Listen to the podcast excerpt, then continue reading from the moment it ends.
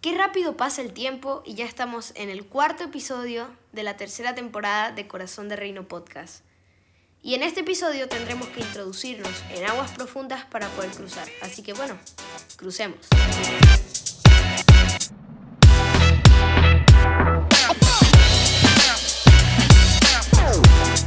Muy buenos días, nosotros estamos comenzando eh, el mes de octubre, hoy es el primer lunes de este hermoso mes y hoy vamos a tener un episodio interesantísimo con un nombre espectacular. Eh, este episodio se llama Crucemos.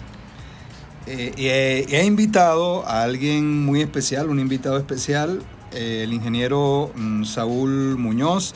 Saúl, eh, buenos días, Corazón de Reino eh, es tuyo, bienvenido a nuestro programa. muchas gracias Agustín, un placer estar, con, estar contigo y, y, bueno, todo este público que nos escucha. Esperemos le pueda servir este programa y servir de motivación en, su, en sus travesías. Qué bueno, qué bueno. Eh, ya en episodios anteriores hemos hablado de ser diligentes, de que te tienes que mover, mm, de los talentos y bueno, llegó el momento de lanzarnos al agua, tenemos que cruzar. Eh, Saúl, eh, háblanos un poco de tu carrera, de tu vida, danos un breve resumen de quién es Saúl Muñoz. Mira, eh, en forma general, una persona muy normal, trabajador, padre de familia. Así es. Una persona que aplica un poco el deporte en la vida. Sí que no se dedicó al deporte de forma profesional, pero que lo practica de forma de hobby o de forma rutinaria. Pues. Sí. Y bueno, además está decir que profesional de carrera, ingeniero de la Facultad de Agronomía de la Universidad Central de Venezuela. Y bueno, eh, nada más que decir. bueno, es un resumen muy, muy sustancioso. Eh, yo quiero decirles que este episodio lo motiva una experiencia extrema que Saúl Muñoz hace años tuvo. Eh, se dice fácil, lo que, lo que voy a decir se dice fácil, pero eh, amárrense el cinturón. Saúl cruzó a nado el río Orinoco. Entonces, eh, el río Orinoco es, en Venezuela, es el río mm, más largo y más, más amplio que tenemos, uno de los más mm, largos y más amplios del mundo también. Eh, y bueno, ah, como les dije, se dice fácil, pero es un, es un reto, ¿no? Entonces yo te quiero preguntar, Saúl, eh, ¿qué te motivó a llevar a cabo esta hazaña? Porque esto es una hazaña, definitivamente. Uno lo ve retrospectivamente y tú dices, wow, lo hice hace tantos años, no sé si ahora lo, lo puedo volver a hacer, pero definitivamente es una hazaña. Entonces, ¿qué motivó la vida de Saúl Muñoz para cruzar a, a Nado del Orinoco? Mira, como te comenté, yo en, durante mi vida he hecho mucho deporte. Sí. Sin embargo, el tema de la natación eh, fue motivado por temas de salud. O sea, desde el año eh, de que me gradué de bachiller, cuando comencé los temas de buscar carreras universitarias, sí. Eh, me detectaron una escoliosis que afectó mucho mi, mi, proyección profesional, porque yo quería ser militar de carrera. Sí. y bueno, este, esta escoliosis fue avanzando, generando dolores en mi espalda, generando complicaciones que incluso motivacional, eh, emocionalmente y me afectaban. ¿Te marcó? Sí, me marcó. Eh, a raíz de esta escoliosis también tuve que dejar de hacer otros deportes. Y bueno, tuve un gran equipo en la universidad que practicaba la natación y me llevaron a esto, lo vi como una necesidad eh, y resultó que, que, fue no solamente apasionante, sino que marcó mi vida. Pues. Qué bueno, qué bueno. Eh, fíjate que eso nos enseña mucho, ¿no? Eh, motivarnos eh, a través de la salud. Y es que el ejercicio físico, una, de las grandes motivaciones de nuestra vida, tiene que ser pues la, salud, pues es, saludable. ahora, yo quiero saber, hay, algo interesante, ¿no? ¿Cómo fue, cómo, cómo fue esa preparación física para cruzar el Orinoco? ¿Y, cómo lo llevaste paralelamente a la parte, juntamente con la parte académica? Porque, bueno, esta es una carrera exigente, estabas estudiando ingeniería y a la par tenías que prepararte nada más y nada menos que para cruzar el Orinoco. ¿Cómo hiciste? ¿Cómo fue esa preparación? Mira, eh, yo creo que todo nadador todo nadador de competencia eh, entiende que la natación es bastante exigente. Muy exigente. Para poder llegar a los niveles, a los, a, los, minutos, al tiempo que uno requiere. Sí. Sin embargo, el nadador de aguas abiertas, que, yo nada más lo he hecho una sola vez, fue en el Orinoco Caroní, sí. Eh, ya es algo distinto, ya es algo mucho más extremo porque no solamente no estás en un ambiente controlado, estás en un ambiente natural donde cualquier cosa puede ocurrir. Pues. Eh, el, el entrenamiento para el deporte de aguas abiertas te saca en muchas ocasiones, te tiene, es la necesidad sacarte de la forma de, tu área de confort, porque te vas a encontrar con muchas interrupciones durante el trayecto que estás, que estás tratando de, cubrir. Pues. Sí. Aparte de eso, por la profundidad de las distancias que vas a recorrer, los entrenamientos son, son eso mismo, son de profundidad, son de, de, recorridos, de, metros, de, resistencia. Sí, y, yo imagino que eh, también tiene parte la piscina, pero no es lo mismo el entrenamiento en la piscina que hacer un entrenamiento a aguas abiertas. Por ejemplo, tú me contabas de la que se iban a la bahía allí en... En, en Cumares, en, Cata. En Cata. Sí. Y tenías, tenías que atravesar la bahía y a, eso te refieres cuando hablas de tu zona de confort. Y es que la zona de confort muchas veces en nuestra vida representa un área de comodidad que nos puede estancar, que nos puede detener e impedir cruzar hacia algo que nos está esperando, ¿verdad? Sí, efectivamente. Mira, cuando, cuando un nadador, cuando alguien te dice que va a nadar, tu hijo tú pretendes ir a nadar, tú lo primero que te imaginas es la piscina y tú comienzas a nadar en una piscina, en una piscina algo cuadrado, con, agua limpia, agua transparente. Todo, todo muy bonito. Claro, y ahí tú te comienzas a formar en la técnica, y, en, y, en, y en lo que es lo básico de la natación, pues, que es transcurrir, el, trasladarte en la piscina. Pues. Sí. Sin embargo, cuando tú te vas a nadar en aguas abiertas, tienes que a juro, por, por, obligación, ese entrenamiento cambiarlo, porque eso no es lo que te vas a conseguir en el, en, el camino. Eso no, ese no es tu objetivo. Tu objetivo no es estar en la piscina. Tu objetivo va más allá de eso. Pues. Entonces, este, es necesario salirte de ahí y, llevarte a lo que, a un ambiente similar a lo que tú vas a competir. Y esto es igual, esto es igual eh, en todo el transcurrir de nuestras vidas. Por ejemplo, si tú quieres, cuando una persona sale del bachillerato y entra en una carrera profesional, la que sea, ya es todo distinto, ya es todo distinto. Los, niños no usan uniforme, utilizan otras materias, utilizan otros tipos de, y así nos, así nos pasa en el trabajo y en, todas las ocasiones. Eh, entonces podemos decir que nuestra vida es como un aguas abiertas. La vida es una, es una competencia de aguas abiertas. De aguas abiertas, wow, espectacular esto. Bueno, llegamos desde Maracay a San Félix, Estado Bolívar, en el sur de Venezuela, a la competencia, a cruzar el Orinoco. Eh, llegamos a San Félix, Saúl. Eh, ¿Cuál era la distancia eh, en, este punto exacta que tenían que, recorrer para cruzar? ¿Y, en qué punto de San Félix estabas en este momento? Mira, este, nosotros después de salir a Maracay, de haber entrenado en algunas ocasiones en la Bahía de Cata. Sí. Eh, nos vamos a San Félix, que está al sur de, del país, como, como mencionaste. Sí. Eh, esta carrera va de Barrancas, del puerto de Barrancas, hacia San Félix. O sea, tú, estás en San Félix, te pasas en una gabarra hacia Barranca y después nadas hacia San Félix de, regreso. De regreso. Claro. Ah, interesante. ¿Qué, eh, distancia más o menos había allí? mira, en, línea recta, el cruce nado del río Orinoco Caroní es de 3 kilómetros 200 metros. Ya. Pero hay que destacar ahí que las competencias de aguas abiertas certificadas son de 5 kilómetros en adelante. Ya.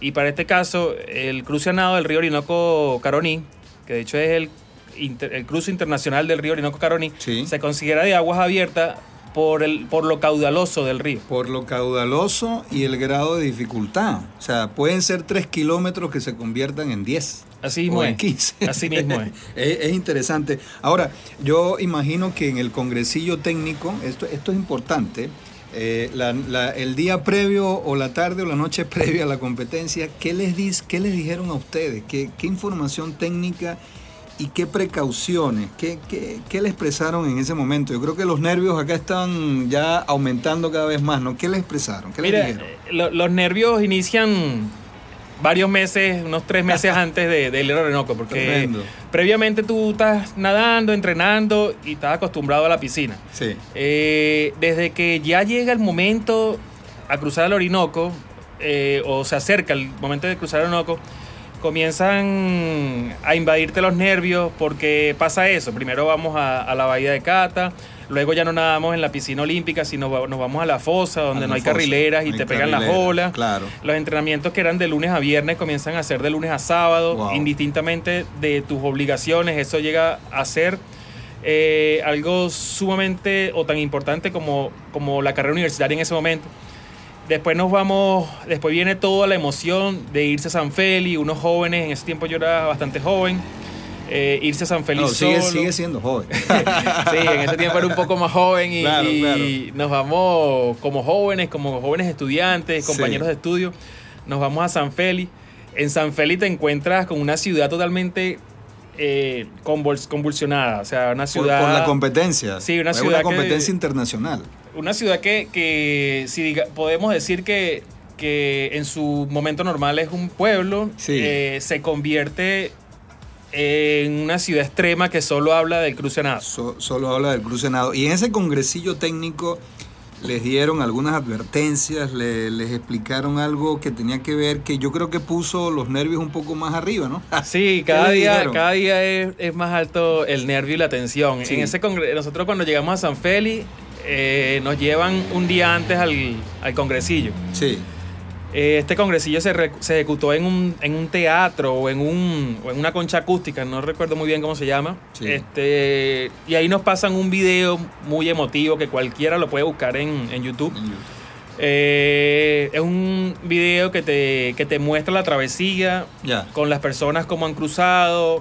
Aquí hay que destacar muchísimo que hay muchas personas que cruzan el Orinoco eh, que tienen incapacidades o, que tienen ciertas deficiencias o ciertas dificultades. Tremendo. Y esto quiere decir que hay gente que, con, como te comentaba, con un equilibrio físico, mental, espiritual, supera a otras porque simplemente se tienen el objetivo claro y saben que tienen que van para allá a cruzarlo y lo cruzan porque su coraje lo así lo manda. Eh, hablamos de actitud, con C. Sí, una actitud eh, muy fuerte, muy marcada. Que es una actitud que debemos tener para la vida.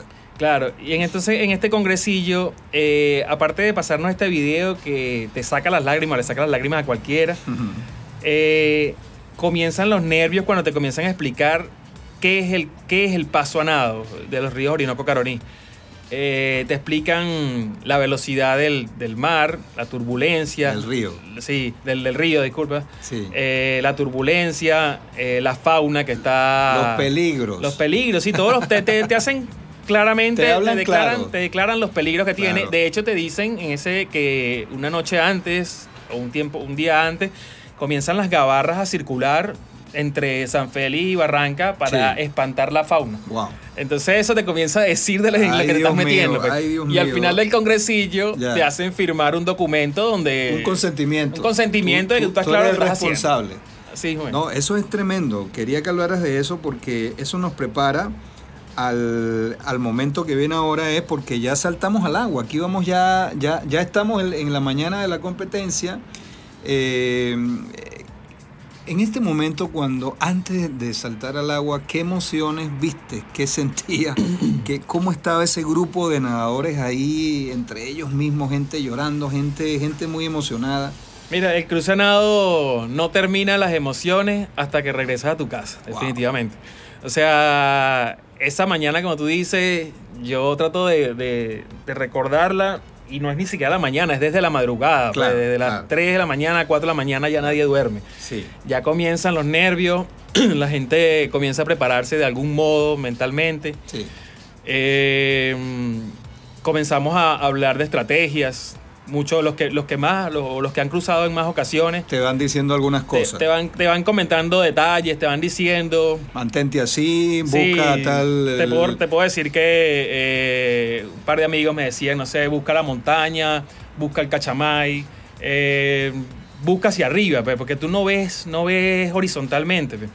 Eh, me decían, bueno, vete atrás mío, tócame los pies, eh, sígueme pues, sígueme. Sí, ahora, ah, fíjate, claro, ahí uno recibiste mucha información, muchas recomendaciones, pero llegó el momento de saltar al agua y mm, como tú mismo me expresabas, pues eh, es un momento donde te sumerges en este universo de agua turbia y marrón, solo con Dios y contigo.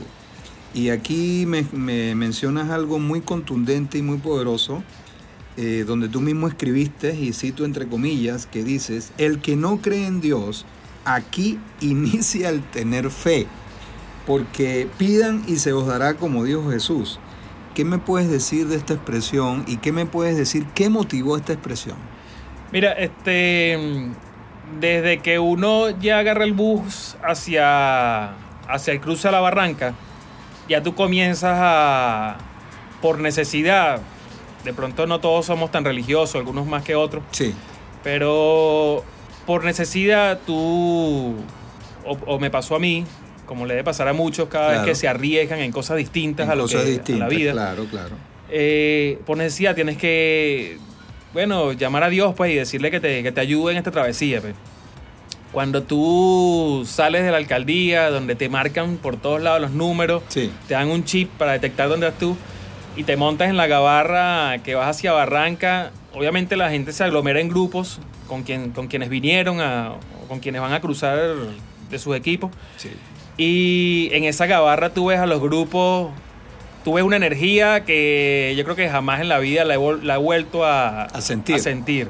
O sea, la gente grita, la gente llora, la gente reza, la gente se tira en el suelo a rezar. Sí, sí, eh, eh, es, eh, algo, es algo extremo. vas, a, sumergirte en, el, Orinoco. Y, y, no, y decía que cuando. Y, bueno, es un, es un nervio, es un nervio de una forma muy impresionante. De verdad que es algo que es algo inimaginable. Pues hay que estar ahí para saber lo que, lo que, lo que se siente. Pues. Ahora, eh, de esto concluimos de que el hombre definitivamente necesita a Dios en todo, durante su vida. así estemos donde estemos y estemos cruzando, pues es algo que necesitamos definitivamente para poder terminar de cruzar, porque mm, ahora viene, eh, empiezas a la experiencia a nadar acá y vienes y te encuentras donde convergen el Caroní con el Orinoco. Que esto, es una, esto es extremo porque el, aquí cambia el color del agua. El Caroní es el río de Venezuela más caudaloso, más caudaloso. ¿Y qué pasó acá cuando convergen estos dos ríos? Mira, este una, una cosa muy importante también de resaltar es que un porcentaje de, de, las personas que, que, vamos a nadar el Orinoco ni siquiera se montan en la cabarra. Cuando ven, eh, cuando ven, cuando se acercan, no se montan en la gabarra. Y un gran número de personas que se, regresan. Se regresan, no, van al río. Miedo, les, da, miedo, Les da miedo continuar. Bueno, e, eso es tremendo. Hay, hay un número de, personas que nadando piden auxilio y se van. O sea, los, saca, los saquen del agua. El pánico. El pánico los saca del agua. Claro. Eh, es importante resaltar esto porque esa gente que, incluso no se montó en la gabarra, esa gente que incluso se, se decidió salirse del agua, pudo haber nadado mucho más que yo o pudo haber nadado mucho más de los que cruzamos. Pues. Eh, no era un tema físico. Pues. Y, cuando yo te digo que, me encomendé a Dios, yo creo que Dios me acompañó en todo este camino. Y, me puso, y me, puso, ángeles en cada parte en la que lo necesité. Qué bonito. O sea, te digo que inicialmente cuando yo me lancé en el río Orinoco, que tú saltas de la gabarra y te encuentras en ese en esa agua marrón que no ves realmente ni siquiera tus manos. Uy, Dios mío. Eh, que te quedas pasmado con ese impacto, porque con ese impacto ese cambio, ese cambio tan brusco de la vida que, te, que, te di, que me dio en ese momento. Sí. Y salgo y lo primero que me encuentro son a mis amigos, pues eso es, fue un apoyo muy importante para mí. Pues. Posteriormente cuando salgo a nadar, que inicialmente tú ves hacia los lados y la meta, o la salida, perdón, mejor dicho, este, está llena de gente, full, full, una cantidad de gente importante que, va a salir a nadar. Y en lo que tú partes, ya estás solo. Es como que sí, ¿qué pasó aquí? O sea, estabas, lleno de, estabas de amigos, de gente. De gente, pero estás solo en, e, en, esa situación. No, has dado, no, has dado, dos brazadas y ya estás solo. Pues. Claro, eso, eso es impactante. Fíjate que ahora eh, pasaste el, parte del Orinoco, la convergencia del Orinoco con el Caroní y llegaste a la meta. ¿En qué tiempo llegaste a la meta? Mira, eh, este río, los que más lo nadan, los más rápido que nadan, nadan entre 30, 40 minutos. Un Dani, un Dani Chocrón, por Dani Chocrón, hay un señor de Margarita, te comenté, la gente de Lara, que también es muy importante. Sí. Eh, yo me eché, si no recuerdo, una hora y, cuarto. Pero está bien, un buen tiempo para alguien que lo estaba haciendo por primera vez. Pero lo que te comenté es que en, el, en los trayectos, eh, Dios me hizo, Dios me estuvo poniendo energías eh, para lograr terminar. O sea, te digo que este, en el trayecto yo de casualidad nadé tanto hacia arriba. Sí que caí en, entré en la isla, en una isla que está en medio de las dos, y ahí me encontré un gran amigo que, o sea, como entre mil personas que están nadando, estaba ahí, estaba ahí casi que enfrente, nos abrazamos como que si, para reconocer que todavía estamos vivos, y nos dijimos, vámonos otra vez, vámonos, juntos. Seguimos. Otra vez caí solo, otra vez caí solo, entré en el, en el Caroní, que seguía hacia arriba, con una turbulencia fuerte. Fuerte, y y de ahí hacia la meta y la sensación cuando llegas a la meta, que está eso full de gente esperándolos, eh, debe ser algo inexplicable que nunca vas a olvidar en tu vida, ¿verdad? Mira, este, yo no olvido cuando voy entrando al embudo, el embudo de, la cuerda donde están las boyas. Claro. Y vas, vas, haciendo brazadas y vas viendo la boya pasar. Ahí eh, me recordé a, las carrileras de la piscina cuando estás nadando y las vas viendo pasar. Sí. Eh, el embudo se me hizo larguísimo. Yo sentía que no, iba a llegar nunca a la meta. Yo creo que fue lo más largo. Sí, pero cuando llegas a la meta, cuando llego a la meta del, río, eh, hay una pantalla donde tú, donde tú marcas el chip para, reconocer que tú llegaste. ¿sí? Exacto. Arriba estaba el tiempo en una, en una pantalla electrónica y yo lo que hice de inmediato fue ver hacia atrás para ver lo que... Lo que había recorrido. Lo que había recorrido. Y de verdad que ahí yo, dije, me siento Superman. O sea, es inexplicable cómo alguien cruza eso. Claro. Después, o sea, y eh, es demasiado grande, algo impresionante. Y cuando salgo de la, de la, te tienes que agachar para pasar por debajo de la pantalla del, de la marca, donde marcas el chip. Sí. Y, y las piernas no daban, las piernas este, No, no, podía caminar bien. Pues. Te recoge, la gente te, te, ayuda a salir del agua, de una vez te dan algo de comida. Y muy, muy cerca de la meta estaban mi grupo de amigos que ya habían llegado y todo era una alegría, toda una alegría y una emoción, pero ahí, ahí, este, toda la emoción bajó, pues. Caímos en, en, un relax de decir, por fin ya esto terminó, pues. ya, ya, acabó, ya acabó el tema, pues. Sí, eh, Saúl, ya para terminar este hermoso episodio, me ha encantado. Eh, yo quiero que resumas, que nos dé una reflexión final eh, adaptada a nuestra vida, adaptada a lo que puede estar viviendo cualquier persona que hoy va a escuchar esto o, en los próximos días. ¿Qué, podemos concluir de esta experiencia que marcó tu vida y que yo sé que, yo sé que a través de este programa va, a tocar los corazones de mucha gente? ¿Qué, ¿Qué, podemos concluir de todo esto? Mira, lo que, lo que yo he concluido y he adaptado a mi vida y espero que tal vez muchos les pueda ayudar es que la vida está llena de, obstáculos, pues, eh, totalmente. Cada ola del Orinoco era un obstáculo y para mí cada día es un día a superar, pues. es un tema de que uno, si uno tiene los objetivos claros, si uno está claro con lo que uno quiere, eh, si uno tiene un equilibrio mente, cuerpo, espíritu, y si uno tiene la fe y se encomienda a Dios para, para hacer que las cosas que te ayuden y poner en él, las complejidades de la vida, porque él te va a ayudar si tú, si tú se lo pides. Pues. Y como tú mencionaste, eh, yo, yo soy algo religioso y de verdad, como dice, pues, pedid, os daréis, buscad, encontraréis, tocad, os abrirán. Entonces, eh, es algo que tú tienes que tener siempre en mente porque aparte de, de, esforzarte todos los días por superar las cosas que, que requieres, de disciplina, eh, resiliencia y todo la, dedicación que tienes que dar para lograr lo que tú quieres, nunca puedes dejar a Dios a un lado y encomendarte a Él para que te ayude en el día a día. Bueno, yo no tengo más nada que agregar, no tengo más nada que decir. Eh, creo que todo se ha dicho.